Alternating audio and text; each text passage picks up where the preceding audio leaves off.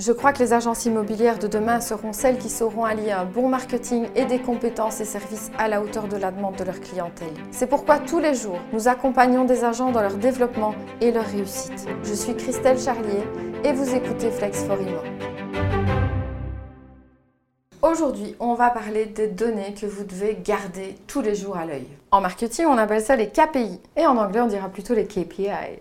Alors je sais bien que la majeure partie des agents ne fait pas attention aux statistiques. C'est d'ailleurs un grand sujet de discussion, voire de dispute, entre mes clients et moi. Or, pour les marketeurs, tout est chiffre. On l'a vu dans un autre podcast, avoir des objectifs, c'est central. Savoir combien de biens vous voulez vendre est central. Derrière ça, les chiffres nous indiquent si on est dans le bon ou si on se plante. Donc tous les jours ou toutes les semaines, on check si les chiffres sont cohérents par rapport aux objectifs. Combien de rendez-vous d'estimation, combien de biens en portefeuille, combien de biens vendus. Si on n'a pas assez de rendez-vous, on organise une session de planification. Deuxièmement, on check si les visites du site sont stables, histoire de repérer un petit bug ou un petit souci d'optimisation. Alors en troisième, on check également les statistiques de Facebook. Une agence en croissance normale avec une communication correcte augmente en moyenne de 100 à 500 abonnés par mois. Et la croissance est normalement exponentielle. En quatrième, on check si les campagnes de demande d'estimation continuent leur chemin. Si elles sont en train de baisser, on les change. Sans ça, en fait, c'est comme essayer d'aller dans le sud de la France sans savoir si vous avez assez d'essence.